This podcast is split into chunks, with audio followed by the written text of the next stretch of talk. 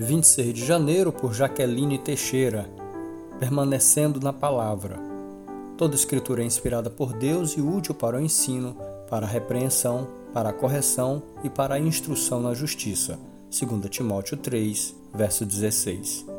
Timóteo foi alertado por Paulo sobre a necessidade de ter firmeza nas Sagradas Escrituras para combater os falsos mestres. A orientação se estende a nós, cristãos do século XXI é nosso compromisso permanecer no aprendizado da palavra de Deus.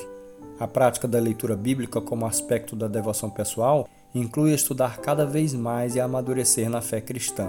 A leitura mecânica e puramente protocolar não nos confere entendimento e crescimento. O interesse no estudo é também uma condição essencial para que a Bíblia possa invadir nosso interior e transformar nossa vida.